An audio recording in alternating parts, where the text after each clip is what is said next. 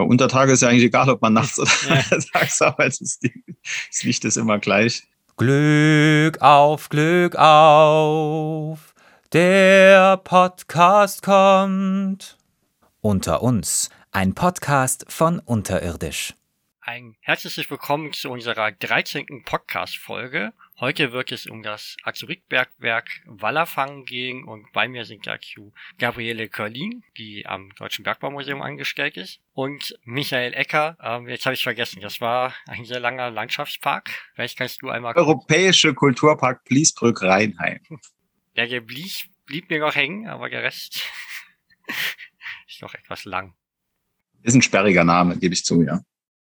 Vielleicht zum Einstieg, ähm, also Gabi ich beim Deutschen Bergbaumuseum angestellt, das kennt ihr ja in der Regel schon als Hörer, aber vielleicht könntest du Michael noch mal kurz vorstellen, was ihr in eurem Park da alles so macht.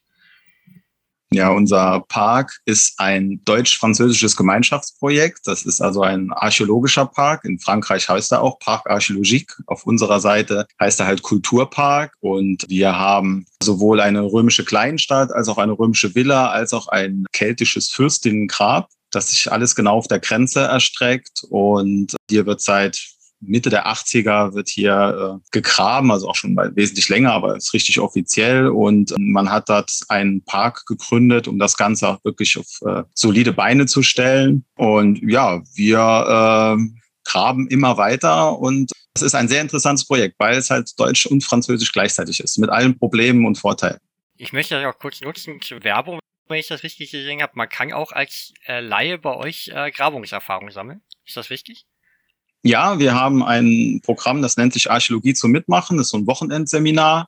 Und da kann dann jeder, der gerne mal äh, sich als Archäologe ausprobieren wird, mal für ein Wochenende vorbeikommen und an einer regulären Grabung teilnehmen. Und wir haben auch einmal im Spätsommer, Anfang Herbst ein Projekt mit den Österreichern. Erlebnisarchäologie heißt das. Da kann man eine Woche mal teilnehmen an einer Grabung. Und das findet man dann alles über eure Homepage, nehme ich mal an. Das ist auf unserer Homepage alles angegeben, anmelden. Aber die Plätze sind sehr begehrt, da ist, die sind schnell weg. Gut, also wenn ihr da draußen Interesse habt, könnt ihr ja gerne mal vorbeischauen. Ja, und dann haben wir äh, Gabi noch hier, die eben wie gesagt vom Deutschen Bergbaumuseum ist und sehr lange Leiterin der Ausgrabung in Wallerfang war. Vielleicht stellst du dich kurz auch nochmal vor. Ja, ich bin Gabriele Körlin aus Minden, Ostwestfalen.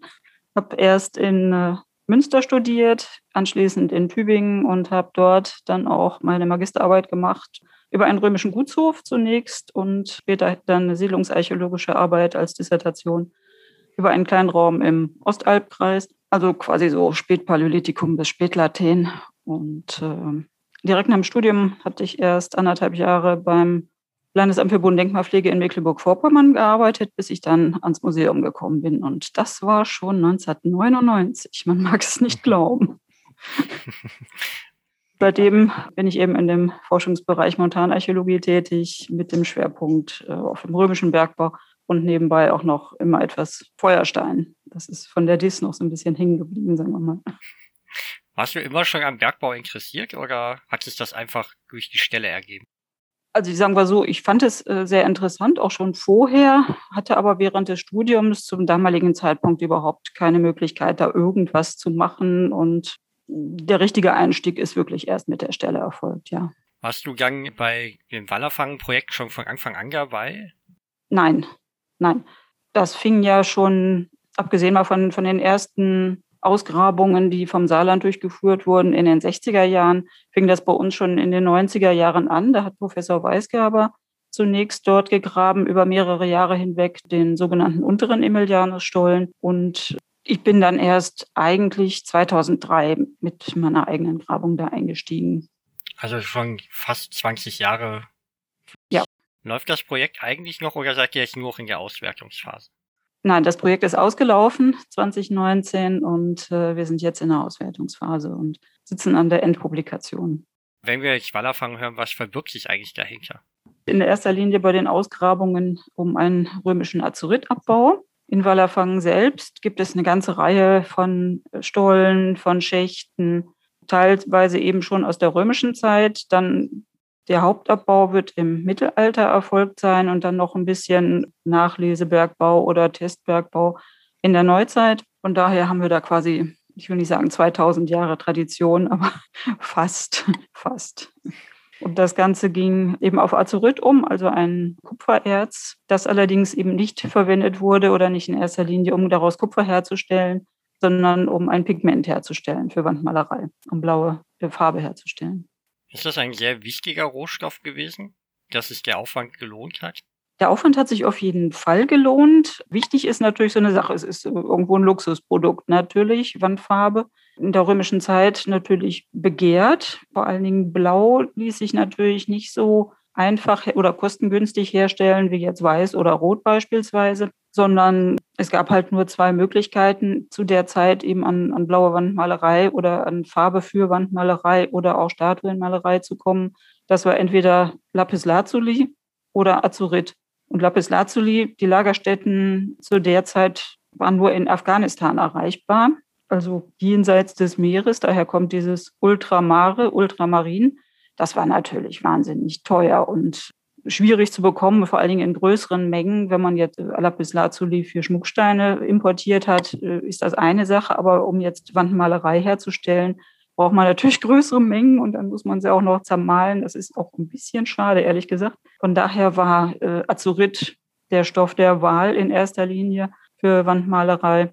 Und der kommt natürlich häufiger vor, einerseits, aber äh, man kann auch nicht alles verwenden. Das ist ein gewisses Problem. Azurit kommt oft zusammen mit Malachit vor, also der grünen Variante. Und in vielen Lagerstätten ist das auch so ein bisschen verwachsen miteinander. Da hat man dann natürlich ein Problem, wenn man blaue Farbe haben will und äh, man hat dann blaues und grünes Erz vergesellschaftet. Das dann zu trennen dürfte oft nicht gelungen sein. Da ist Wallerfang ganz weit vorne. Die haben in der Lagerstätte eben so kleine Azurit-Konkretionen, also kleine Kügelchen, sagen wir mal, die eigentlich rein sind ohne Malachit. Und das konnte man gut verwenden. Und mit der Verwendung als Wandfarbe konnte man wesentlich höhere Preise erzielen, als wenn man jetzt daraus Kupfer hergestellt hätte. Das ist ein X-faches davon. Von daher hat sich das durchaus gelohnt. Gibt es denn im Römischen Reich sehr viele solcher Lagerstätten oder ist das eine der wenigen, die überhaupt bekannt sind? Das ist ein gewisses Problem jetzt. Sagen wir so, es gibt nur sehr wenig bekannte und ausgegrabene Bereiche. Also mir fällt jetzt spontan nur Elderly Edge in äh, Großbritannien ein. Dann ist noch ein Abbau über die Literatur bezeugt aus der Antike, aus Italien. Aber da hat man den Bergbau nicht. Das heißt, Wallerfang ist da einer der ganz wenigen Punkte, wo wir das wirklich fassen können, direkt, wo wir es nachweisen können. Es hat natürlich auch Konkurrenzunternehmen gegeben, das ist ganz klar. Wir haben Analysen, die zeigen auch bei Wandmalereien, dass es Konkurrenz gegeben hat, nicht nur im Wallerfang als Produzent, aber es ist überschaubar, sagen wir mal, offensichtlich. Ich denke, es wird noch eine ganze Reihe anderer Lagerstätten gegeben haben, muss es ja, um das Imperium zu beliefern. Da hat Wallerfang sicherlich nicht ausgereicht, aber das ist äh, ganz schwer zu fassen. Könnt ihr gegen ZuhörerInnen auch einmal kurz beschreiben, wo Wallerfang äh, im heutigen geografischen Raum liegt? Da, da bin ich jetzt am Schön, weil äh, es liegt im schönen Saarland, also mitten in Europa, wenn man so möchte. Und dort auch im westlichen Bereich des Saarlands, also auch wieder fast auf der deutsch-französischen Grenze, also nur wenige Kilometer entfernt, also dort im Buntsandstein des äh, Saartals, dort an den Hängen des schönen Hansenberges. Ja, also meine Heimat quasi. Ich, ich komme genau aus dieser Gemeinde, stamme ich auch selbst. Dann greife ich mal kurz vorweg. Ist das auch der Grund, warum du dann irgendwann zu diesem Projekt gekommen bist? So quasi Home Story. Also ich hoffe auch, dass meine äh, handwerklichen Qualitäten da so ein bisschen mit einer Rolle gespielt haben und ich nicht nur äh, als Übersetzer der Bauern vor Ort gedient habe, aber das war auch äh, eine meiner Funktionen. Das hat sich alles durch ganz viele Zufälle äh, entwickelt, über das Deutsche Bergbaumuseum, wo ich zufällig hingekommen bin, über andere Projekte, wo ich dann mitgemacht habe und plötzlich hat sich der Kreis geschlossen und äh, man machte mir das Angebot, nach Wallerfang zu gehen, glaube ich, im Iran. Wenn ich mich gut erinnern kann, hat man mich gefragt, ob ich nicht in Wallerfang auch mal helfen möchte. Und dabei habe ich dann gesagt, dass ich das Bergwerk schon seit meiner Grundschulzeit eigentlich kenne. Und da kann man natürlich nicht Nein sagen. Bin auch froh, dass ich dazu gesagt habe. Ja, manchmal sind die, komischen Geschichten doch das, was das Leben, Leben lebenswert macht.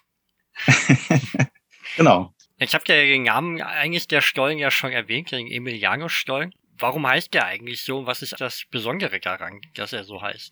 Direkt neben dem Stollen, also nur wenige Meter entfernt, hat sich eine römische Inschrift erhalten und die besagt, dass eben ein gewisser Emilianus an den Nonen des März, also am 7. März, den Betrieb aufgenommen hat. Das ist sehr selten. Also Inschriften, römische Inschriften gibt es natürlich zuhauf, ganz klar, auch aus, aus Steinbrüchen und, und ähnlichem. Aber dies ist jetzt wirklich eine richtige Okkupationsinschrift, mit der eben angezeigt wird, dass hier der Claim von Emilianus bearbeitet wird. Und soweit ich weiß, ist das wirklich die einzige bisher bekannte oder sagen wir mal erhaltene Okkupationsinschrift, die den Bergbau betrifft. Und von daher natürlich enorm wichtig für uns. Ein bisschen schade, dass er das Jahr nicht genannt hat, aber das war in dem Falle für ihn nicht relevant. Er musste damit nur anzeigen, dass er eben am 7. März begonnen hat, weil er dann nur noch wenig Zeit hatte, wirklich mit dem Betrieb zu beginnen. Ansonsten hätte es sein können, dass die Lizenz verfällt und die Konzession an einen anderen Pächter übergeht. Nach dieser Inschrift wurde dann eben auch zunächst der obere Emilianusstollen benannt und nachdem man noch einen zweiten etwas tiefer liegenden gefunden hatte, dann auch der untere Emilianusstollen. Wir selbst haben aber in einem dritten Stollen gegraben, dem Stollen Bruss, der nach dem Eigentümer, also dem heutigen Eigentümer benannt ist. Wie muss ich mir das mit diesen Lizenzen vorstellen? Ist es dann einfach nur entscheidend, dass ich rechtzeitig anfange und kann ja solange ich will? Oder gibt es da im Römischen Reich andere Regelungen, dass man nur für einen bestimmten Zeitraum? Es gibt bestimmte Zeiträume. Also das wissen wir aus den Tafeln von Vipasca, die in, in Portugal gefunden wurden. Das sind quasi Berggesetze, die das genau regeln, wie so eine Pacht vonstatten geht. Also der Pächter bekam von dem jeweiligen Prokurator, der für den Bergbau zuständig war, oder den Mitarbeitern, wie auch immer, den Claim zugewiesen und konnte ihn dann für fünf Jahre bearbeiten und dann lief die Konzession aus, konnte aber wieder um weitere fünf Jahre verlängert werden. Weil gerade fünf Jahre kann natürlich im Bergbau eine relativ kurze Zeit sein, wenn man unter Umständen Monate oder Jahre, je nachdem wie tief die Lagerstätte liegt, erstmal braucht, bis man da hinkommt. Ne? Also von daher macht das durchaus Sinn. Das bezieht sich jetzt aber mehr auf, ich sag mal, nicht Edelmetalle. Die Edelmetalle standen weiterhin unter, dem, unter der Oberhoheit des Fiskus. Die waren also nicht so freigegeben und konnten nicht einfach so gepachtet werden. Jetzt hast du es ja im Endeffekt äh, indirekt auch schon gesagt, Michael. Wahrscheinlich war Gang Wallerfang nicht dein erstes frühgeschichtliches Bergwerk, in das du eingefahren bist. Und bei Gabi ist, glaube ich, auch nicht so gewesen. Welche waren das denn? Und was unterscheidet vielleicht die Bergwerke voneinander? Also wirklich von der Erfahrung her. Äh, also angefangen habe ich im äh, Mitterberg, also mit dem Kupferbergbau in, am Mitterberg dort. Dann ging es in den Iran, auch wieder Kupferabbau und äh, Wallerfang hat sich, unterscheidet sich deshalb, weil es erstmal eine andere Zeit ist natürlich, andere Techniken und auch die Größe des Bergbaus, also die Arbeit, die wir dort zu verrichten haben, war in Wallerfang wirklich die ja doch schon die anstrengendste, die wir hatten, weil es halt wirklich zeitweise, korrigiere mich, wenn ich falsch liege, aber gerade mal 30, 40 Zentimeter Deckenhöhe hatte, also auf dem Bauch liegend. Von daher war es wirklich auch die aufregendste Arbeit von allen, das muss man wirklich sagen. Also es ging wie die anderen Bergwerke, wo man aufrecht stehen konnte, war das schon wirklich am spannendsten. Ja, bei mir waren die ersten Bergwerke, in denen ich drin war, tatsächlich neolithische Feuersteingruben. Wir hatten 1999, als ich gerade frisch angefangen hatte, beim Bergbaumuseum ein internationales Feuersteinsymposium und haben da in dem Rahmen auch eine Exkursion durchgeführt nach Holland, nach Belgien und zum Lusberg äh, in Aachen. Und da haben wir halt dann die Bergwerke in, in Spien in, in, äh, dann befahren beispielsweise und in Reikholt. Äh, das war sehr schön. Und als nächstes kam eigentlich auch schon äh, Wallerfang und der römische Abbau auf dem Lüderich. Das war allerdings nur ein Schacht, äh, also überhaupt nicht zu vergleichen mit dem Abbau in Wallerfang. Natürlich auch von, von der Größe. Gut, die neolithischen Feuersteingruben waren jetzt auch äh, sehr klein und eng, aber auch eine ganz andere Materie. Also man brauchte beispielsweise durch den Lichteinfall, das hat sich, das hat alles total reflektiert in der Kreide. Man brauchte eigentlich gar kein Geleucht. Das, das einfallende Tageslicht hat ausgereicht, um was zu sehen. Äh, das ist in Wallerfang jetzt äh, nicht der Fall. Das ist doch dringend notwendig. War schon ganz anders. Ich nehme mal an, dass ihr Gang im Wallerfang ja auch deutlich weiter in den Berg rein müsst als in so einer Feuersteingrube. Ja, wesentlich. Also wir haben den Stollen auf den ersten 46 Metern ausgegraben und von da aus zweigt dann an zwei Stellen noch ein Abbauraum ab, der dann noch etwa circa 20 Meter weit äh, in den Berg reinreicht. Also das ist schon, sind schon andere Dimensionen. Der ist dann eben, das hat ja Michael schon gesagt, in weiten Bereichen so 30, 35 bis 40 Zentimeter hoch, maximal 80 Zentimeter. Was ist das für ein Gefühl, wenn man dann durch in solchen sehr engen Bereichen arbeiten muss? Also ich war selber auch mal in einem Buntmetallbergwerk des Mittelalters und da fand ich einige Kriechgänge doch schon sehr unangenehm eng. Aber das stelle ich mir dann doch nochmal extremer vor, wenn ich da arbeite. Ja, es ist schon beengt, sagen wir mal. Also im, im Stollen ging es tatsächlich noch, weil die römischen Stollen vergleichsweise, vergleichsweise geräumig sind. Ich weiß, Michael hört das Wort nicht gerne im Zusammenhang mit Wallerfangen, aber sagen wir so, die sind etwa schon. anderthalb Meter breit, der Stollen maximal und äh, auch etwa so ein anderthalb Meter hoch. Das geht schon noch. Da kann man auch gebückt durchgehen. Der Abbaraum selbst ist, das ist natürlich sehr anstrengend, das stimmt, weil man vielfach wirklich auf dem Bauch liegend arbeiten muss. Dann kann man nicht wie gewohnt vernünftig Hebelwirkung einsetzen oder ähnliches. Das ist schon, schon heftig. Außerdem, die Füllung bestand dann in der Regel eben aus Versatz, also Gesteinsbrocken, die man noch hingestapelt hat, quasi in die Bereiche, die der Bergmann eben nicht mehr gebraucht hat. Und verbacken war das Ganze richtig fett mit Lehm und äh, das war dann auch eine etwas unschöne Mischung in der Kombi. Also äh, gerade mit dem Lehm, der klebte dann erst an der Kelle, dann an dem Fördergefäß und hinterher nochmal in der Schubkarre drin. Also das war doch sehr anhänglich, das Zeug. Und äh, zusammen mit dem Wasser dann auch äh, auf die Dauer ein wenig unangenehm. Wie ich deine Erfahrung, Michael? Ja, also ich glaube, man, man stellt sehr schnell fest, ob man diese Arbeit machen kann oder nicht. Das ist, glaube ich, keine Entscheidung von mehreren Tagen, sondern das weiß man in fünf Minuten, ob, ob einem das was ausmacht oder nicht, diese Enge. Wir haben ja ab und zu auch mal Besuch gehabt in diesen Stollen und da hat sich auch sehr schnell herausgestellt, wer das kann und wer nicht. Das muss man mögen einfach. Wir hatten aber auch in Österreich und auch im Iran immer mal wieder Stellen, die sehr eng waren oder auch mal mit Sauerstoffmangel zu kämpfen oder im Iran waren es dann eher die Giftschlangen. Also alles hat seine Gefahren für sich. Aber die Arbeit ist natürlich sehr, sehr anstrengend. Wir müssen auch öfter die Overalls auch mal in der Mittagspause wechseln, weil sie einfach durch waren. Aber es ist einfach die, die aufregendste Arbeit, die es überhaupt gibt. Also es hat unheimlich viel Spaß gemacht. Also wenn man keine, man darf keine Platzangst haben, das ist klar. Wer das hat, ist dort falsch. Aber wenn man das nicht hat und äh, das Vertrauen hat, dass es jetzt nicht gerade heute alles zusammenbricht, dann hat es wirklich riesen Spaß gemacht.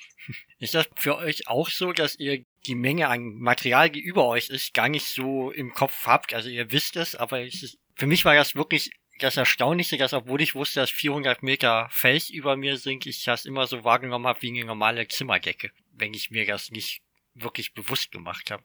Also ich glaube, die 400 Meter wären mir lieber gewesen, ehrlich gesagt, weil in Wallerfang zeitweise früher noch ein Steinbruchbetrieb dort war. Das heißt, das Deckelbürde war ein bisschen dünn an manchen Stellen. Also im, im vorderen Bereich nur wenige Meter, im, ähm, im Stollenmundbereich.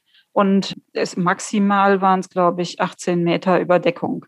Und das ist dann, ähm, ja, man hat auch gesehen, dass gerade im Mundlochbereich es schon Verbrüche gegeben hat, eben durch die Beanspruchung. Die haben wir ausgebaut, beziehungsweise unsere Bergleute haben das fachmännisch ausgebaut. Aber da wären so ein bisschen mehr Meter vielleicht doch netter gewesen. Aber das stimmt, während man, man drin ist äh, und da arbeitet, denkt man jetzt nicht permanent drüber nach, ob da irgendwas runterkommen könnte. Also ich zumindest nicht, ehrlich gesagt. Effekt ist es ja auch egal, ob es jetzt vier Meter oder 400 sind, das reicht, um die Arbeit vorzeitig zu beenden. Ich glaube, es ist eher wirklich, wie Gabi sagt, es ist die Art vom Material und wie der Bergbau geschaffen ist. Aber während deren Arbeiten denkt man da einfach nicht dran. Das sind vielleicht die ersten fünf Minuten. Gerade wenn eine Kampagne neu startet, dann gehen einem vielleicht mal solche Gedanken durch den Kopf. Aber dann geht es eher darum, wie man die Arbeit erledigen kann. Ja, ich denke, die Arbeit lenkt auch ganz gut ab, wenn man nur mal so fünf Stunden durchläuft oder sich was anguckt, dann hat man mehr Zeit zum Denken. Was war denn euer schönstes Erlebnis in diesen 20 Jahren? Ich meine, gut, ihr habt jetzt nicht alle 20 Jahre mitgemacht, aber während ihr dabei wart. Ja, rein vom, ich sag mal, vom archäologischen Standpunkt her ähm, war das eher der Moment, als wir eine komplette hölzerne Schaufel gefunden haben, die zwar jetzt nicht aus der römischen äh, Bauperiode stammt, sondern aus dem Mittelalter, aber das war dann doch ein außergewöhnlicher Fund. Gerade Wallerfangen hat sich doch als ziemlich fundarm erwiesen, wenn man jetzt an, an, römische Fundplätze denkt, wo in der Regel ja mit gefühlt Tonnen an äh, Müll zu rechnen ist. Aber das war hier eben nicht der Fall. Von daher war das schon ein ganz außergewöhnlicher Fund und äh, schon toll. Ansonsten gab es da natürlich schon eine ganze Reihe von, von schönen Momenten. Einmal hatten wir auch eine Schulklasse zu Besuch und ähm, da hat Michael dann noch unseren Mitbewohner Bruce vorher gerettet. Ne? Michael kam dann raus mit der Kröte und äh, dann auch so nach dem Motto, möchte jemand einen Prinz küssen? Und eins von den Mädchen dann so, ich will keinen Prinz, ich will den Frosch. das fand ich richtig geil. Da sieht man, wie sich so die Schwerpunkte verändern im Laufe der Jahre und Jahrzehnte irgendwie. War noch schön zu sehen, dass der Lehrer, der kam, auch mein ehemaliger Lehrer war, der mich 20 Jahre oder 30 Jahre nicht mehr gesehen hat und ganz erstaunt war, was ich jetzt inzwischen mache. Ja, Aber auch netter zu mir als damals in der Schule.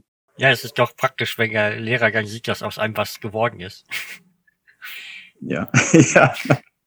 In der Schule hört man ja, ja eher häufig, aus dir wird nichts.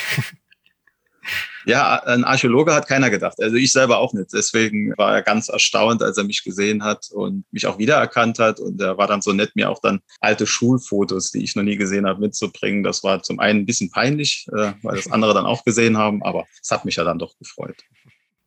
Ich denke, für den Rest war es dann ganz interessant. Ja, nennen wir es interessant. Und was war so dein schönstes Erlebnis? Äh, also so richtig, dass äh, so den einen Moment, den gibt es eigentlich gar nicht. Ich fand es ähm, eigentlich am schönsten, als wir festgestellt haben, dass der Bergbau dort wesentlich weitergeht, als wir es ganz am Anfang vermutet haben. Es war ja auch für weniger Kampagnen eigentlich angesetzt, weil man diesen Abbauraum, der sich ja jetzt, äh, der ja immer noch nicht am Ende ist, also es wird ja noch weitergehen. Wir haben, glaube ich, mit zwei Metern gerechnet oder drei und haben gedacht, wir machen das mal in einem Jahr schnell raus und dann zu sehen, dass es immer weitergeht und weitergeht, das war eigentlich so das Schönste, weil man dann wusste, dass man nächstes Jahr nochmal kommen kann. Also das allgemein, dass es wirklich gezeigt hat, dass es jetzt nicht sehr, nicht, also uninteressant ist es sowieso nicht, aber dass es doch wesentlich spannender und interessanter war, als wir am Anfang vermutet haben.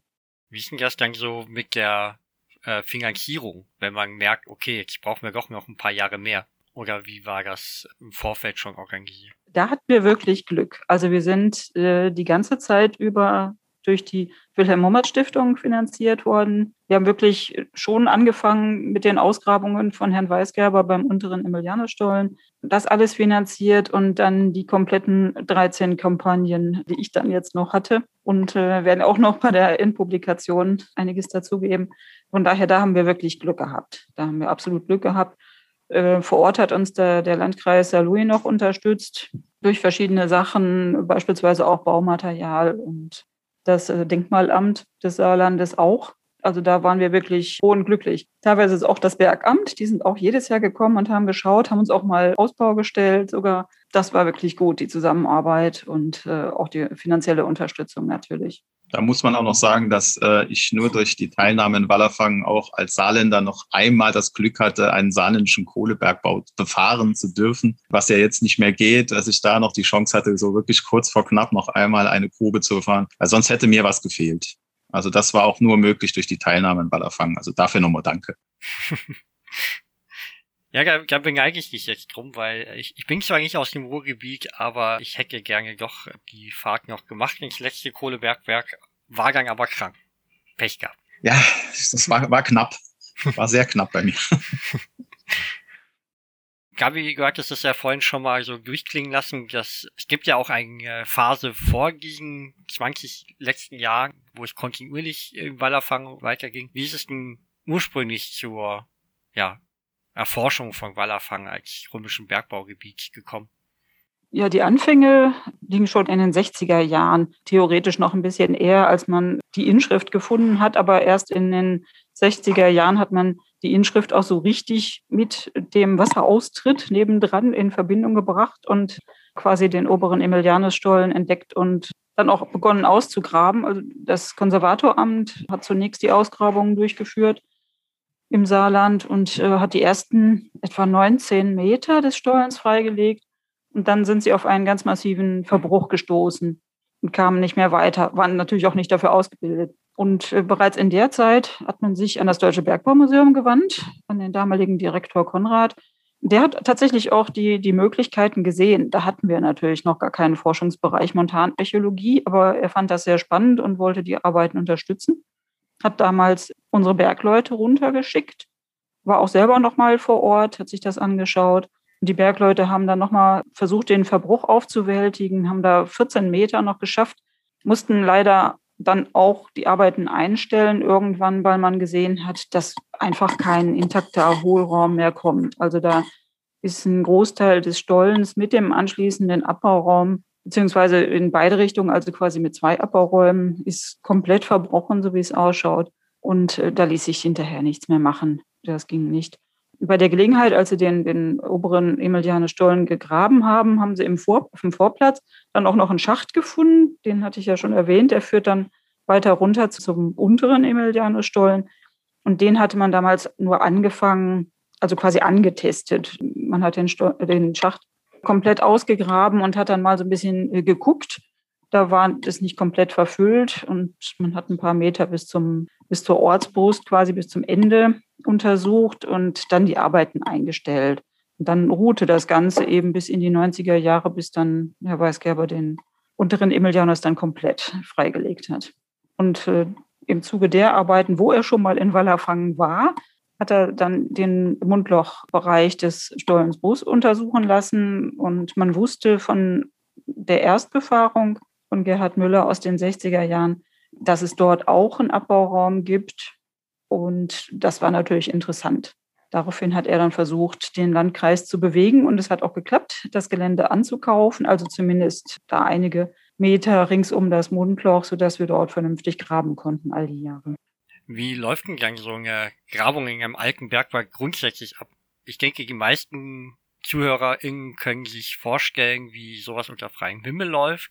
Aber in einem Bergwerk sind ja eigentlich nochmal grundsätzlich andere Bedingungen. Ja, das kann man so sagen. Also doch beengt. Ich sag mal beengt. Ne? Es ist äh, ja vor allen Dingen ist es eine ganz andere, ein ganz anderes Team schon allein von der Größe her. Also gerade im Stollen selbst konnten wir nur mit sehr wenigen Leuten arbeiten. Also die ersten, ich glaube, drei Kampagnen haben wir nur zu dritt gearbeitet. Ansonsten wäre man sich ständig im Weg gewesen. Und äh, hinterher im Abbauraum ist es dann natürlich günstiger. Da können auch mal mehr Leute dann arbeiten. Man hat aber immer den Knackpunkt irgendwie Stollen als Flaschenhals, sodass man doch eigentlich immer mit einem relativ kleinen Team unterwegs ist, also zumindest in Wallerfang. Vorteil bei einer Untertagegrabung ist natürlich ganz egal, ob es jetzt draußen regnet wie sonst was oder 35 Grad hat. Drinnen haben wir schöne 10 Grad, alles gut, gleichbleibende Temperaturen. Gut, Wasser haben wir jetzt äh, auch, aber anders. Also das ist ähm, natürlich komplett ein komplett anderes Graben und auch von der Teamzusammensetzung her ist es natürlich was anderes, wenn man nur mit wenigen Leuten dann intensiver zusammenarbeitet, als jetzt unter Umständen mit 20 Leuten auf einer großen Fläche, äh, wo man nicht mit so vielen so eng zusammenarbeitet, sage ich mal. Der Unterschied jetzt auch, da ich ja jetzt nur noch, äh, noch normale Grabung mache, keine äh, montanarchäologischen Dinge mehr, ist halt auch, dass wir jetzt zum Beispiel, wenn wir hier Grabungen im Park haben, ich muss mich halt gucken, ich muss eine Winterabdeckung machen, ich muss das alles konservieren, dass den Winter übersteht oder wir müssen wieder verfüllen und wieder aufmachen. Das ist dann der Vorteil im Bergbau schon, dass man einfach vorne absperrt und nächstes Jahr wiederkommt. Da ist dann im Berg selber nicht viel passiert, außer dass man wahrscheinlich Wasser abpumpen muss. Aber man kann dann eigentlich fast immer genau an der Stelle weitergraben, wo man das Jahr vorher aufgehört hat. Also man muss, die Vorbereitungszeit ist anders, aber äh, es hat auch viele Vorteile. Ja, das Wasser ist natürlich tatsächlich ein Problem. Das, wir mussten hinterher auch mit zwei bis drei Pumpen abpumpen, eigentlich während der gesamten Kampagne. Also die liefen jetzt nicht ständig, aber äh, das ist natürlich ein Problem. Das ist bei Übertagegrabungen natürlich anders, obwohl da kann einem das natürlich komplett absaufen. Dann logischerweise, wenn es mal ein ordentliches Gewitter gibt. Das ist dann auch nicht schön. Weil über Tagegrabung kommt der Regen direkt und dort kommt er erst ein paar Wochen später. so. Ihr habt jetzt Wasser angesprochen, äh, du hattest ja auch schon mal gesagt, manchmal ist auch Sauerstoff in Bergwerken so ein Problem. Wie gewährleistet man denn da die Sicherheit grundsätzlich? Oder wie war das dann auch in der Antike? Wetterung halt. Also Wetterung war immer ein Thema, auch schon in der Antike man das mit Stollen gemacht hat. Bewetterungsstollen, solche Apparaturen wie heute ist natürlich, gab es damals nicht, aber das war natürlich immer ein großes Thema. Im unteren Emilianus zum Beispiel hat man auch dafür gesorgt, dass das Gefälle so, ist, dass dort die Bewetterung von Vorteil ist, dass es dort keine Erstickungsgefahr gibt. Aber das Thema gab es auch schon in der Antike. Also wir hatten jetzt bei den Ausgrabungen keine Probleme, muss ich sagen. Es sei denn, man liegt wirklich äh, selber in einem äh, Schnitt und liegt sich quasi im Weg, also dass die Luft nicht mehr wirklich zirkulieren kann. Aber ansonsten ging das sehr gut. Und sobald irgendwie ein Kontakt mit einem Schacht da ist, dann zirkuliert die Luft natürlich super. Dann hat man keine Probleme mehr. Der Stollen selbst, dadurch, dass der ja, wie gesagt, so anderthalb Meter breit ist und auch hoch ist und der Bergmann da jetzt nicht quasi formatfüllend drin steckt, wenn er arbeitet, wie in manchen mittelalterlichen Abbauen, das ist natürlich auch sehr förderlich. Da kann die Luft auch besser zirkulieren und Gerade in Wallerfangen waren eigentlich immer noch Schächte dabei, sowohl bei den Emilianus-Stollen als auch beim Stollenbrust. Da haben wir sogar mehrere, sodass da garantiert zumindest in der Antike noch eine bessere Luft, also fast noch besser, geht ja kaum, als wir sie hatten, äh, war. Also da, wahrscheinlich hat es da richtig durchgezogen, als die Schächte noch offen waren. Ist das dann für die Beleuchtung auch wieder ein Problem, wenn man zu viel Luftzug hat? Oder wie funktioniert das in der Antike mit der Beleuchtung? Schwer zu sagen, ehrlich gesagt. Also wir haben es tatsächlich mal getestet. Da hatten wir natürlich jetzt keinen Durchzug durch die Schächte, weil die ja noch komplett verfüllt sind. Wir haben mal römische Öllampen besorgt, also nachgemachte natürlich, und nicht rußendes Lampenöl und haben das mal vor Ort äh, getestet, wie es ausschaut, wie viel man überhaupt sehen kann mit einer römischen Öllampe. Das ist schon überschaubar, sage ich mal, im Vergleich zu unseren Lampen. Aber da hatten wir jetzt natürlich keinen Durchzug. Also die, die Sicht ist nicht gut. Gerade wenn man so kleine Sachen wie diese äh, Azurit-Knödel rausbergen möchte, dann denke ich mal, dass die das wahrscheinlich die gesamte Schicht, also die gesamte Lettenschicht, in der der Azurit drin war, rausgefördert haben, weil sie es nicht gescheit sehen konnten. Oder nur die kleinen Stücke wahrscheinlich nicht. Aber wie der Zug da jetzt drauf wirkt, schwer zu sagen. Kann sein, dass es dann schneller runterbrennt, aber eine Öllampe sollte eigentlich jetzt nicht, nicht so schnell ausgehen. Und andere Hinweise haben wir nicht. Also wir haben jetzt keine, keine Hinweise auf Kienspäne oder Fackelreste. Die Holzerhaltung war ja ganz gut, da hätten wir sicherlich was gefunden. Also die werden schon die normalen Öllampen gehabt haben. Gibt es auch so Nischen, in denen die gestanken haben könnten oder gibt es da gar keine Hinweise darauf? Normalerweise ja, beziehungsweise gut, die werden natürlich die zum Teil auch direkt neben sich stehen gehabt haben. Wir haben an ein paar Stellen im Stollen, ausgerechnet am Übergang zum Abbauraum, sinnigerweise, so ein paar Reste gefunden, also quasi die, die oberen Teile von kleinen Nischen, von denen ich wirklich denke, dass es sich eben um Lampennischen gehandelt hat, weil genau oben drüber auch Fußspuren sind. Da ist leider bei der Anlage des Abbauraums haben sie das dann auch direkt genutzt, um da Keile reinzutreiben und größere Partien abzusprengen. Von daher sind die nicht komplett erhalten, aber gerade mit den Rußspuren oben drüber denke ich schon, dass das Lampennischen waren. Die haben wir aber wirklich nur an ganz wenigen Stellen. Und man hat ja dann natürlich das Geleucht mit sich geführt. Ich denke mal, dass die im Operraum das einfach mitgenommen haben und, und neben sich stehen hatten dann. Wir haben tatsächlich in den 13 Kampagnen nicht eine Lampe gefunden. Also sie sind äh, sorgsam damit umgegangen offensichtlich und haben die immer wieder heil mit rausgebracht. Das ist schon erstaunlich. Welche Erkenntnisse habt ihr gegenüber den römischen Azurikbergbau bis heute gewinnen können? Und gibt es zwischen den einzelnen Stollen Unterschiede? Wir haben natürlich jede Menge Erkenntnisse gewonnen, sagen wir mal so. Ganz klar, vor allen Dingen, wie gesagt, wir waren ja auch, wir haben ja eins der ganz wenigen Bergwerke überhaupt. Das heißt, alles, was wir da jetzt hatten, ist natürlich äh, wunderbar, auch was technische Sachen angeht. Installation, also beispielsweise Arbeitssicherheit hat natürlich auch äh, eine gewisse Rolle gespielt. Das kann man im Stollenbrust gut sehen. Im Abbauraum hat man in mehr oder weniger regelmäßigen Abständen auch mal Bergfesten stehen lassen, also natürliche Pfeiler. Das ist jetzt keine römische Erfindung, muss man dazu sagen. Die gibt es seit der, seit der Steinzeit, seit man Feuerstein abgebaut hat. Aber es zeigt natürlich auch, dass die Bergleute genau wussten, was sie taten, dass man da entsprechende Spezialisten vor Ort hatte, die sich auch Gedanken gemacht haben um die Stabilität. Man kann natürlich auch Holzausbau stellen. Da hatten wir jetzt aus dem Stollenbrust keinerlei Hinweise drauf. Aber beim unteren Emilianerstollen im Mundlochbereich, da hat es Ausbau gegeben, um das Ganze zu sichern. Da waren sie schon vorsichtig. Dann haben sie sich natürlich auch um die Wasserhaltung bemüht. Das sollte eigentlich schon reichen, wenn man den Stollen ansteigend auffährt, dass er schon eine gewisse Neigung hat und das Wasser von alleine rausläuft. Das haben sie beim Stollenbrust dann nochmal da durch eine Wasserseige ergänzt. Das ist sehr ungewöhnlich. Also die Wasserseige an sich nicht, die kommt häufig vor, aber die Tiefe ist total ungewöhnlich. Normalerweise haut man da so einen kleinen Kanal rein von, ich sag mal, 10, 20, 30 Zentimetern Tiefe, um das Wasser zu kanalisieren. Und im Stollenbrust war das dann 1,60 Meter. Für mich eindeutig ein Hinweis auf Pfusch am Bau, weil der Römer an sich, beziehungsweise man hat den Eindruck, dass die römischen Bergleute die Lagerstätte immer mit, mit Schächten abbohren, um zu schauen, lohnt sich die Lagerstätte und wie tief kommt die, wie verläuft sie. Das haben sie hier auch gemacht. Wir haben ja verschiedene Schächte auch, zwar nicht in Reihe, aber doch in gewissen Abständen zueinander, sodass man doch denkt, sie haben da die Lagerstätte abgebohrt. Das hat auch am Anfang geklappt, offensichtlich. Der Stollen steigt auch gut an und trifft den Abbauraum mit der Lagerstätte. Allerdings, da haben wir dann das Problem, der Abbauraum entwässert nicht gescheit in die Wasserseige rein. Es sei dann, da steht das Wasser schon zehn Zentimeter hoch mindestens. Dann, das ist, äh, dann läuft es ab. Das heißt, diese riesen Wasserseige, die Sie sich da noch hingebaut haben, nachträglich, muss irgendeinen Bereich weiter hinten entwässern. Und das zeigt ganz deutlich, sie haben, sie haben gefuscht. Sie haben eindeutig gefuscht. Die Lagerstätte muss bergeinwärts abfallen. Das tut sie auch. Und das haben sie nicht erkannt. Also sie haben die Schächte nicht vernünftig angelegt oder ausgewertet und haben das Ganze falsch berechnet. Was für uns natürlich auch äh, irgendwo spannend ist, sowas mal zu beobachten.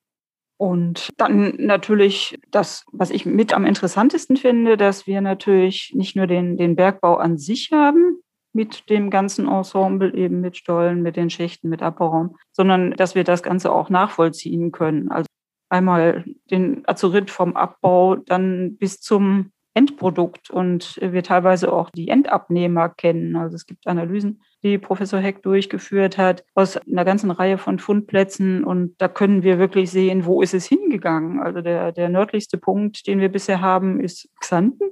Das ist natürlich schon eine enorme Entfernung hunderte von Kilometern. Also man hat jetzt nicht nur das nähere Umfeld beliefert, sondern auch über Ferntransporte dann hier bis nach Xanten hoch. Das ist natürlich total spannend. Und das über Jahrhunderte hinweg, also die ersten Hinweise auf den Abbau haben wir aus dem ersten Jahrhundert nach Christus. Das geht aber bis ins vierte Jahrhundert. Wir haben mehrere, also die, die Stollen und Schächte, die wir haben, sind eher aus der Zeit, aus der Endphase, drittes, viertes Jahrhundert. Aber über andere Nachweise können wir eben belegen, dass es schon im ersten Jahrhundert losging. Und das ist natürlich schon was Besonderes über so eine lange Zeit vor Ort immer der Abbau und entsprechender Export auch. Es ist auch schön, dass wir selbst hier bei uns im Park in der römischen Villa blaue Wandfarbe gefunden haben und die Analysen es zumindest mal nicht ausschließen. Aber es ist sehr wahrscheinlich, dass das auch das Wallerfanger Blau ist. Also jetzt habe ich nicht nur die Lagerstätte mit ausgegraben, sondern ich grabe auch das Endprodukt gleich mit aus. Und sie ist immer noch sehr schön, die Farbe. Das muss man wirklich sagen. Also die liegt ja jetzt, wir haben eine Lagerstätte mit mehreren tausend Stücken Wandmalerei gefunden und da waren einige Stücke blau dabei. Und die Qualität ist wirklich, also selbst nach, sagen wir mal so 16, 1700 Jahren, sticht das Blau immer noch raus. Ich habe es wiedererkannt. Einmal mal kurz zurückgreifen, diese Nachweise für die frühe Okkupation dieses Azeritbergbaus. Wie sehen die aus? Da haben wir in, eigentlich nur indirekte Nachweise momentan über Analysen beispielsweise aus der römischen Villa von Borg. Die liegt auch im Saarland. Und da hat man sowohl Azurit gefunden, also vergleichbar, das ist auch bei den Analysen rausgekommen, dass das eben Wallerfanger Azurit ist. Man hat äh, Farbkugeln gefunden und die Wandmalerei und Funde sollten eigentlich aus dem ersten Jahrhundert schon stammen. Dann folgen weitere Fundplätze bis hin. Äh, der jüngste Nachweis ist aus Trier aus dem vierten Jahrhundert. Und man kommt da eigentlich äh, quasi durch die Jahrhunderte durch. Wir haben mal versucht hochzurechnen, Professor Kirnbauer und wir über die Flächenberechnungen, wie viel Azurit wohl gewonnen wurde. Zumindest für den, für den Stollenbrust haben wir das jetzt mal probiert. Wir haben in dem einen Abbauraum, den wir ausgegraben haben, also zumindest in Teilen, hochgerechnet etwa ein bis zwei Kubikmeter Azuritknotten. Das gibt umgerechnet etwa, also ein, ein Kubikmeter gibt etwa 3,5 Tonnen. Und das Schöne bei Ägyptisch Blau, also dem, dem Endprodukt, ist ja, dass man nicht einfach nur Azurit malt und dann als Farbe verwenden kann, sondern dass man das ja noch mit weiteren Komponenten mischt. Also beispielsweise mit, mit Sand, mit Kalk und dann nochmal brennen muss. Und hinterher kriegt man eben aus diesen 3,5 Tonnen Azurit-Knotten, kriegt man dann etwa gut 10 Tonnen ägyptisch Blau raus. Und damit kann man natürlich schon die eine oder andere Villa anmalen. Das ist natürlich schon schön. Und eigentlich nur aus, aus diesem einen Stollen. Also die anderen werden ja auch noch etliches gefördert haben. Von daher kriegt man da schon einiges bei raus. Vor allen Dingen, man hat den Eindruck gewonnen, dass viele Wandmalereien eben eher Dekor darstellen. Das, das Blau war ja doch etwas teurer durch die äh, Gewinnungsart. Da hat man das jetzt nicht flächendeckend bemalt.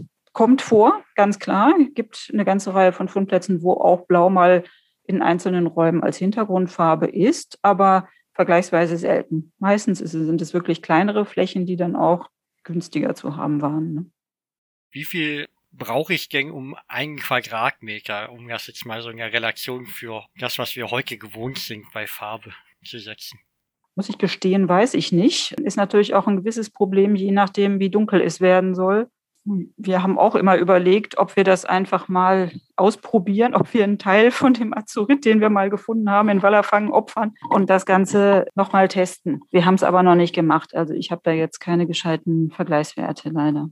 Wisst ihr eigentlich, welches Werkzeug verwendet wurde und wie das eingesetzt wurde? Oder sind die schon so gut ausgeräumt, dass ihr da nur indirekt Nachweise habt? Teils, teils. Also wir haben sowohl Werkzeugfunde als auch die indirekten Nachweise. Das meiste sind natürlich indirekte Nachweise. Also gerade der Sandstein in Wallerfang ist prädestiniert. Michael kann da ein Lied von singen. Er hat seine oh Arbeit schließlich darüber gemacht. Also man kann anhand der Gezieherspuren schon sehr viel sehen. In der, in der, Regel hat man, vor allen Dingen kann man auch sehen, wie es wechselt. Gerade der Stollenbrust äh, hat verschiedene Perioden durchlebt und da haben sich dann auch die verschiedenen Perioden in, mit ihrem Gezieher verewigt. Im Stollen selbst ist vor allen Dingen die Keilhaue zum Einsatz gekommen. Und nebendran im Abbauraum in erster Linie etwa nicht eine kleinere Picke, weil mit der Keilhaue zu arbeiten ist, das geht überhaupt nicht. Die ist sehr unhandlich und schwer natürlich. Und äh, gerade im Liegen arbeiten wäre da völlig undenkbar. Also da hat man was Kleineres äh, genommen, was man mit einer Hand führen konnte. Dann haben wir Keilspuren, sowohl im Stollen als auch im Abbauraum, um Brocken abzukeilen. Hinterher aus Mittelalter und Neuzeit haben wir Schlegel- und Eisenspuren und äh, auch nochmal Spuren vom Bohren. Der wurde allerdings dann nicht gesprengt, sondern äh, man hat quasi das Bohrloch genommen, um dann einen Teil der Fürste nochmal runterzuholen. Offensichtlich war die ein bisschen instabil geworden. Da haben wir einiges. Und im Abbauraum selbst haben wir tatsächlich eben die bereits erwähnte Schaufel äh, aus Holz gefunden, die mittelalterliche. Und dann nochmal eine barockzeitliche Schaufel mit einem abgebrochenen Stiel und einem eisernen Blatt und Teil, also ein Axtfragment. Was ich noch dazu ergänzen kann, im äh, unteren Emilianus, mit dem ich mich ja dann sehr gut beschäftigt habe, da hat man auch noch in einem Gesenk vor dem Mundloch auch noch eine römische römerzeitliche Holzschaufel gefunden, die wahrscheinlich mit einer Hand bedient wurde. Also wozu genau sie gedient hat, weiß man gar nicht genau. Aber man muss auch sagen, die Werkzeugspuren, also die Spuren, die man im Stollen sieht, gerade im Sandstein, wenn da auch schön die Lettenschichten drüber gelegen hat, wenn man die frisch, die Lettenschicht frisch entfernt hat, sieht es wirklich so aus, als ob das gestern einer da gearbeitet hat. Also wenn es der Witterung nicht ausgesetzt war, sehen die Spuren wirklich aus wie neu. Also wenn man selber nebendran eine hacken würde, würde man keinen Unterschied sehen. Also das ist wirklich der Vorteil vom Sandstein. Das muss man wirklich ganz deutlich sagen. Und die Förderung hat man dann wahrscheinlich Ledersäcke oder sowas benutzt oder gibt es Hinweise auf kleinere Wegelchen? Ich meine, bei 30 Zentimeter Höhe kann ich mir das jetzt natürlich nicht vorstellen.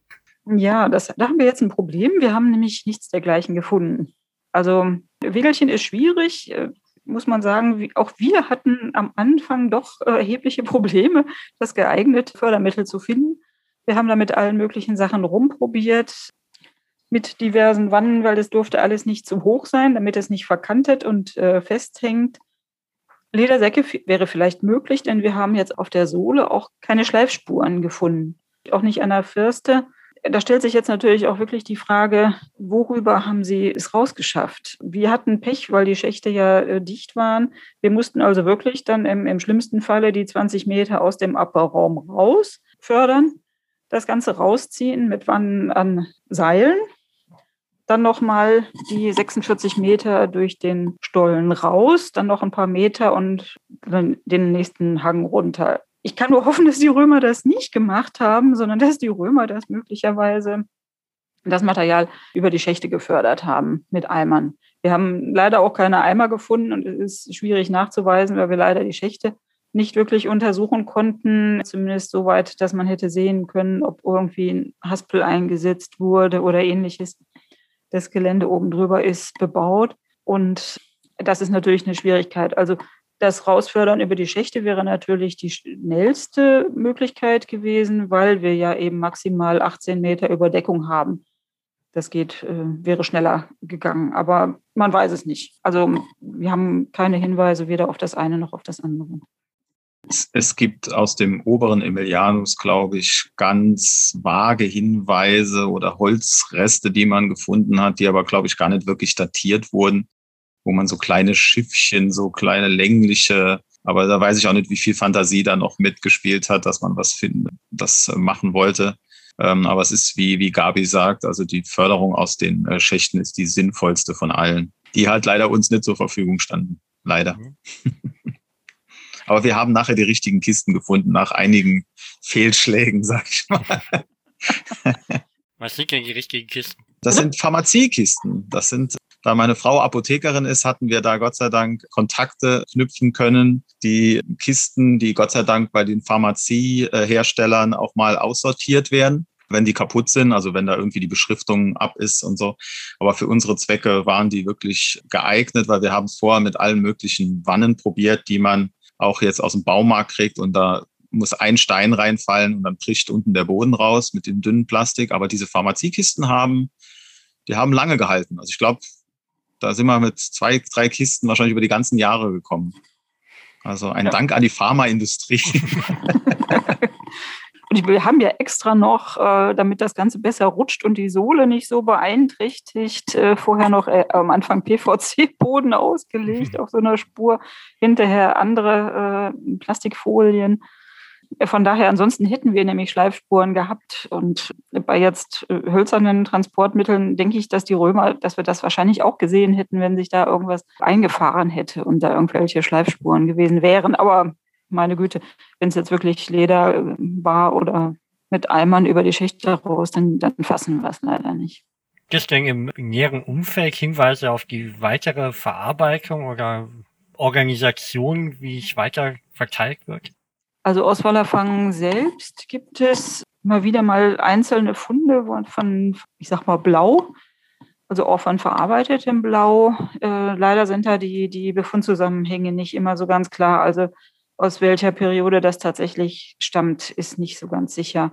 Wir haben allerdings, also sagen wir so, ich habe früher mal publiziert, dass das Ganze aufbereitet wurde zu Farbkugeln und ich hatte mir damals gedacht, dass vermutlich auch diese Farbkugeln verhandelt wurden.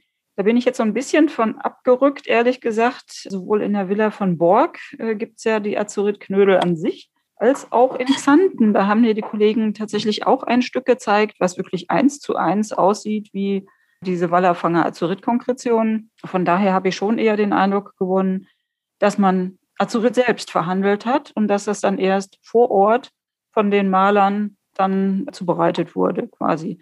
Also gemahlen wurde, mit den anderen Komponenten gemischt wurde und gebrannt wurde. Offensichtlich war diese, dieses Rezept, das Vitruv überliefert, weithin bekannt und wurde dann auch immer vor Ort eingesetzt. Ist natürlich auch ein bisschen sicherer, als wenn man jetzt so Farbkugeln verhandelt. Je nachdem, äh, in welchem Gefäß die verhandelt werden, kann es natürlich unter Umständen kritisch werden, ne, wenn es jetzt nass wird oder so. Teilweise wurden Farben wohl auch in, in Amphoren dann verhandelt. Aber ob das jetzt für Azurit auch zutrifft, keine Ahnung, weiß ich nicht. Da haben wir eben noch, noch nie irgendwie mal eine Marge oder etwas ähnliches gefunden. Aber ich könnte mir das so vorstellen.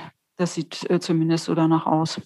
Aber auch meiner Erinnerung nach ist auch, glaube ich, das Azurit die einzige exotische Zutat. Also ich glaube, alle anderen Zutaten sind auch eigentlich immer weit verfügbar. Also Quarzsand und ich weiß nicht mehr genau, was dazu gehört hat, aber allein hat es gereicht, wenn man die Azurit-Knödel hat, dann konnte man vor Ort quasi dann den Rest dann auch wirklich dann zubereiten.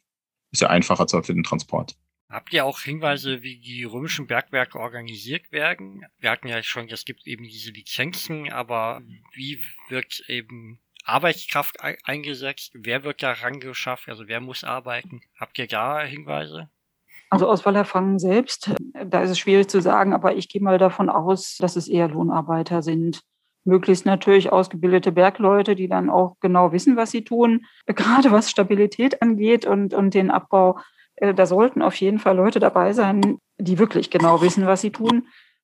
Es gibt aus Rumänien gibt es Wachstafeln mit Arbeitsverträgen, die das auch mal so schildern. Da kann man genau sehen, wer wie lange bei wem für welches Entgelt gearbeitet hat und äh, teilweise auch wie viel Strafe sie zahlen mussten, wenn sie jetzt selber krank wurden beispielsweise. Ich weiß, alle Leute denken immer an die Sklaven, aber das ist äh, so eine gewisse Sache. Gerade die großen Eroberungszüge, die natürlich auch viel Sklaven ins Imperium gebracht haben, haben ja in erster Linie im ersten Jahrhundert vor und im ersten Jahrhundert nach Christus stattgefunden. Und äh, in den äh, späteren Zeiten hört das natürlich auf. Dann kommen auch nicht mehr so viel günstige Arbeitskräfte rein, um es mal so auszudrücken. Und viele sind natürlich auf den Latifundien oder auch in Steinbrüchen gelandet, ganz klar. Aber im Bergbau selbst, solange ich da jetzt nicht irgendwo tatsächlich mal eine, eine Sklavenfessel finde, die eindeutig ist, würde ich da sehr vorsichtig mit sein. Sklaven müssen natürlich auch finanziert werden irgendwo. Also jetzt nicht bezahlt werden natürlich, aber sie müssen ja, der, der Unterhalt muss ja bezahlt werden, auch wenn sie krank sind oder wenn man jetzt Ausfallzeiten hat, Wassereinbruch oder ähnliches, muss man für die Sklaven natürlich sorgen, wohingegen die Lohnarbeiter, hm, da kriegt man ja vielleicht sogar noch Geld, wenn die krank werden und ausfallen. Und das ist äh, schon ein großer Unterschied. Von daher würde ich äh, schon denken, dass da eben Lohnarbeiter und ja, möglichst Bergleute angestellt wurden. Und man sieht ja auch, wie der Stollen gearbeitet wurde, immer abgesehen von dem, was ich vorhin jetzt als Fisch am Bau bezeichnet habe, dass da durchaus ja äh, Profis am Berg waren. Rein technisch gesehen, jetzt aus dem unteren Emilianus, der ja äh, auf eine Meer nachgerissen wurde, da konnten wir dann herausfinden, dass auch äh, mehrere, also verschiedene Leute dort gearbeitet haben, weil einfach die Arbeitsfortschritte unterschiedlich waren. Also der eine hat äh, mehr geschafft wie der andere. Man konnte sogar noch sehen, dass er einmal ein Rechtshänder war oder einmal ein Linkshänder. Das heißt also, der, äh, die Arbeit hat sich dann auch immer abgewechselt. Es konnte eh nur einer vor Ort arbeiten, dafür war es ja viel zu eng. Wahrscheinlich mit Leuten hinten dran, die das Material weggeschafft haben. Aber das ist schon eine sehr professionelle Arbeit, also auch das kann ich mir auch nicht vorstellen, dass da irgendwelche Sklaven da reingeschickt wurden. Dafür ist der, die Arbeit viel zu technologisch einfach aufwendig und das müssen schon in Anführungszeichen Experten gewesen sein muss man sich vielleicht auch eher so kleine Teams vorstellen, die dann vielleicht mit, ja, im, in so einem Schichtsystem die ganze Zeit arbeiten oder findet das nur zu einer Tageszeit statt? Bei Untertage ist ja eigentlich egal, ob man nachts oder ja. tags arbeitet. Das Licht ist immer gleich. Aber das weiß ich jetzt nicht, ob es da Nachtschichten jetzt gab. Aber äh, es war vielleicht auch dann so, wie schnell möchte man den äh, Vortrieb jetzt äh, haben. Also gerade beim unteren Emilianus, der vielleicht als Wasserlösungsstollen vielleicht sogar in einer Notsituation äh, gedacht war, um die Arbeiten im oberen Emilianus zu äh, wieder aufnehmen zu lassen, kann man sich schon vorstellen, dass das relativ zügig dann voranging. Der ist auch vom äh, Querschnitt deswegen viel kleiner, also gerade so, dass es reicht, dass einer nach vorne kommt. Aber wie das jetzt genau organisiert war mit Schichtsystem, weiß nicht, ob man es da Hinweise finden kann. Also ich könnte mir höchstens vorstellen, dass da eben die Bewetterung nochmal ein Knackpunkt war, also dass man vielleicht am Anfang im Stollen selbst, bevor man eben auf einen Schacht trifft und das Ganze richtig durchzieht, dass man da vielleicht dann besser nicht im Schichtbetrieb arbeiten sollte, sage ich mal. Es gibt tatsächlich aus Mittelalter oder früher Neuzeit aus den engen Gruben manchmal noch äh, schriftliche Hinweise darauf, die haben ja eben sehr kleine Stollenquerschnitte gehabt, dass die manchmal noch nicht mal einen ganzen Tag arbeiten konnten, sondern irgendwie nur zwei Stunden vormittags und nochmal zwei Stunden am späten Nachmittag oder am Abend, äh, weil dann erstmal der Sauerstoff nochmal sich regenerieren musste sozusagen. Das ist unter Umständen schwierig, aber sobald man im Abbauraum ist mit und, und ein Schacht in der Nähe ist, das vernünftig durchziehen kann, kann man auch mit mehr Leuten und theoretisch auch in mehreren Schichten arbeiten. Aber lässt können wir jetzt so nicht nachweisen. Da können wir unsere eigenen Erfahrungen beim Freilegen wieder anwenden, wie viele Stunden man arbeiten kann, bis der Sauerstoff ausgeht oder bis man nicht mehr kann. Jetzt ist aber der Archäologe ja in der Regel lange Zeit ja auch am Schreibtisch und vielleicht nicht ganz so fit. Hallo? Okay, ich spreche für die Montanarchäologie. Ich spreche für mich, ich spreche für mich, ich brauche immer die erste Woche, um äh, wieder in Form zu kommen. Ja, Ja, ja, also die erste Woche war nicht schön, das gebe ich zu. Also gerade durch diese Arbeit im Liegen, die ja doch sehr ungewohnt ist für den Körper, da muss man sich erstmal dran gewöhnen. So Woche zwei, drei, vier war okay. In der fünften merkte man dann schon so, mm, es lässt nach. Am, am Anfang hilft da noch so ein bisschen das Adrenalin über die Schmerzen hinwegzukommen. Äh, die kommen dann immer erst ein bisschen später. Aber es stimmt schon, also äh, vor 20 Jahren, ja, sind jetzt bei mir auch schon 20 Jahre. Als ich mein erstes Bergwerk geklettert bin ich noch einfacher durch die Schächte gekommen. das muss ich zugeben. Es wird nicht besser. Vielleicht liegt es ja auch an dem Bergwerk. Ja, muss. Ja. ja alles, alles andere wäre ja Quatsch ist natürlich äh, schon einfacher, wenn es irgendwie eine, eine, steile Lagerung ist und man dann auch mal, mal stehen kann oder äh, sich, ich sag mal, normaler äh, bewegen kann bei der Arbeit, als jetzt wirklich dies im, diese Arbeit im Liegen. Das ist natürlich dann schon anstrengend. Und man äh, kühlt natürlich auch durch. Also wir haben jetzt auf Isomatten gelegen, natürlich, der, was die römischen Bergleute gemacht haben, man weiß es nicht. Aber gerade mit dem Wasser und den äh, 10 Grad, äh, das geht natürlich schon auf die Knochen, ganz klar du, Gabi, bist ja jetzt in dieser Auswertungsphase. Was steht denn sonst noch an? Gibt es noch vielleicht in näherer Zukunft geplante Vorträge, die vielleicht für Interessierte auch offen wären? Ja, im November. Ich meine, es ist im November, da halte ich nochmal einen Vortrag im Museum.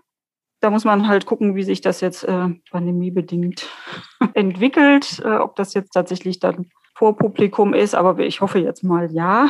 Der sollte eigentlich schon stattgefunden haben. Den mussten wir verlegen halt. Und äh, gut, in erster Linie natürlich die Abschlusspublikation, ganz klar. Wir haben auch, im Internet steht halt auf Sketchweb das aktuelle 3D-Modell. Wir haben den Stollen zum äh, Abschluss der Arbeiten nochmal komplett durchfotografiert und die Kollegen haben daraus ein 3D-Modell entwickelt, das online steht.